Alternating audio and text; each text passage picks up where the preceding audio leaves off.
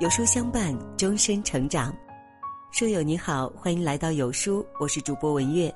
今天我们要分享的文章题目是《让你脱颖而出的四种底层能力》，一起来听。法国作家蒙田说过：“我们都比我们自己以为的更富有，但我们都忘记了我们身上的力量，所以我们总会去别处祈求。”而这种让我们富有的力量，就是我们的底层能力。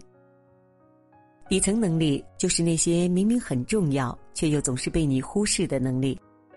在这个机会疏忽来去的时代，底层能力是你脱颖而出的关键。一，靠谱力。网上曾有一个热门问题：为什么靠谱的员工越来越难找？有一个高赞回答是这样说的。他说：“靠谱而便宜的员工是不存在的。靠谱这个词本身就是身价的代表。”美的集团总裁方洪波刚进公司的时候，和很多同事一样过着普通上班族的生活，但是不同于其他同事的是，他做事更踏实、更用心。有一次，老板何享健要求大家去十二个城市做市场调研。很多同事嫌工作辛苦，报酬太低，跑几个城市就回来交差了。只有方洪波坚持跑完了所有的城市，并且对每个城市都做了详细的调研。何享健对方洪波的做事态度非常满意，觉得他办事靠谱，随后对他委以重任。作家池莉说过：“靠谱说起来简单，落下去复杂；听起来像感觉，做起来是原则。”不靠谱的人做起事来只会耍嘴皮子功夫，从不会落到实际行动上。办事靠谱的人有能力、有担当，能把别人交代的事放在心上，让人省心又省力。修炼靠谱力，无非就是做到以下三点：第一，给人确定性，不轻易承诺，一旦承诺就必须负责到底；第二，做事踏实。不说口若悬河的大话，扎扎实实把每一件事情做到极致。第三，事有交代，凡事有交代，件件有着落，事事有回音。一个事有交代的人，才值得托付，让人定心。耍小聪明的人只能当陪聊，有事儿还是要找靠谱的人。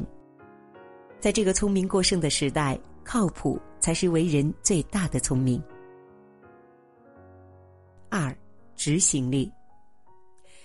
看过这样的一段话：凡人之所以平凡，在于他们总是要等弄明白后再说，等条件成熟后再做；伟人之所以伟大，在于他们非凡的决断力和执行力。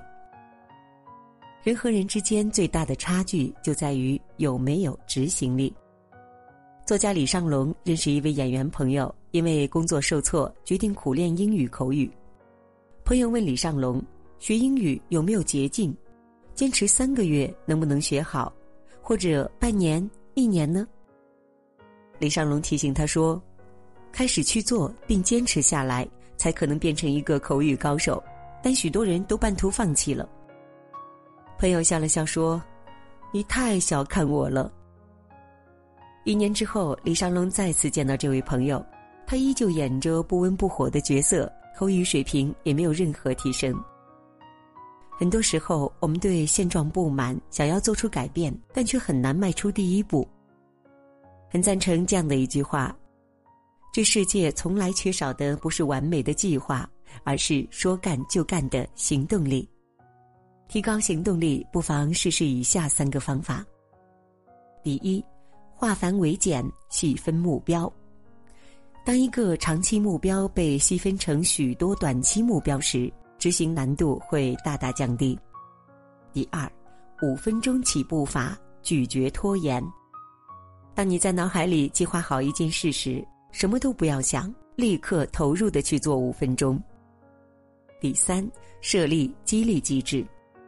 适当的自我激励是对过往进步的肯定和鼓励，也是对未来目标的展望和刺激。生活从不会因为你想做什么而给你报酬，只会看到你做了些什么才会给你奖励。只有当你行动起来，才有可能拥抱自己想要的生活。第三，激情力。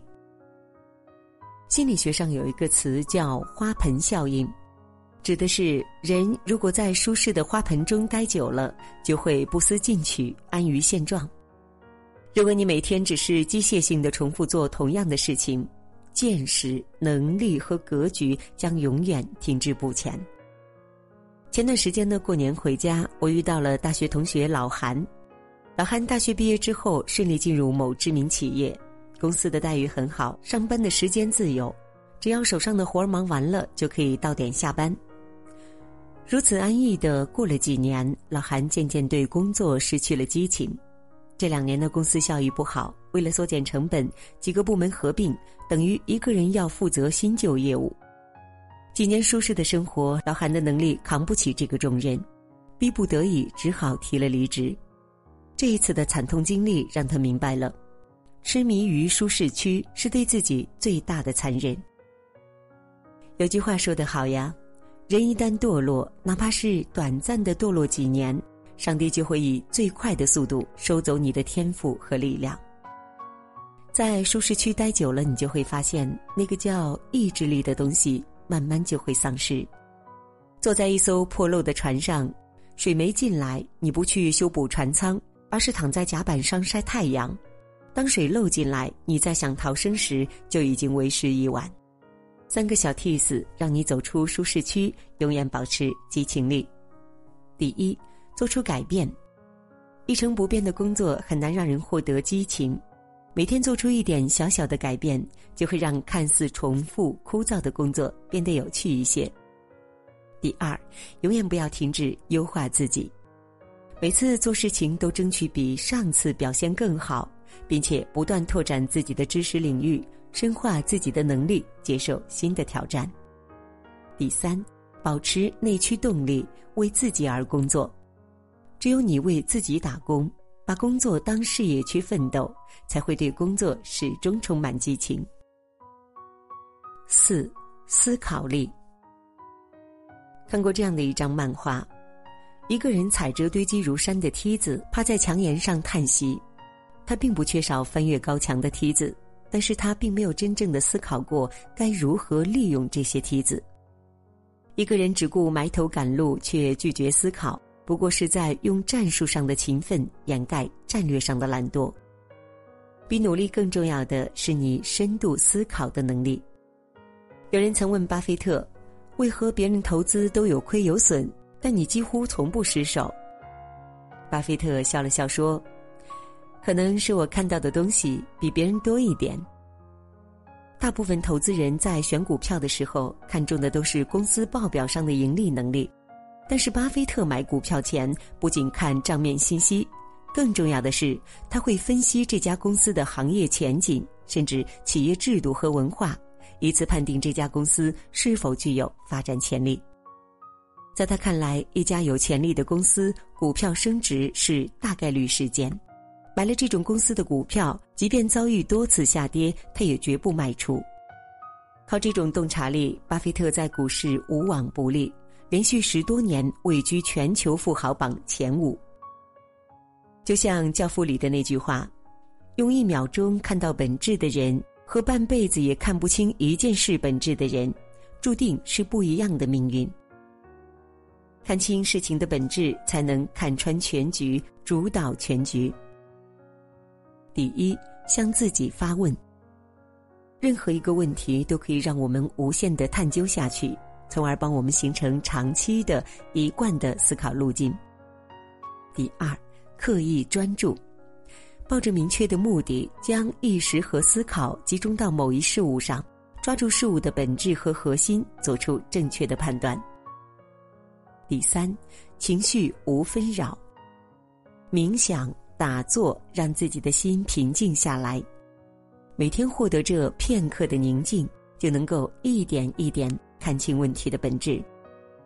香奈儿全球 CEO 莫林说过：“大脑中走得越远，现实中走得越稳。”思考的质量决定人生的质量。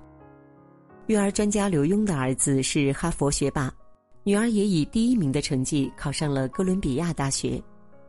有人问他教育孩子的诀窍，他回答说：“培养出孩子的底层能力，优秀就变得顺理成章了。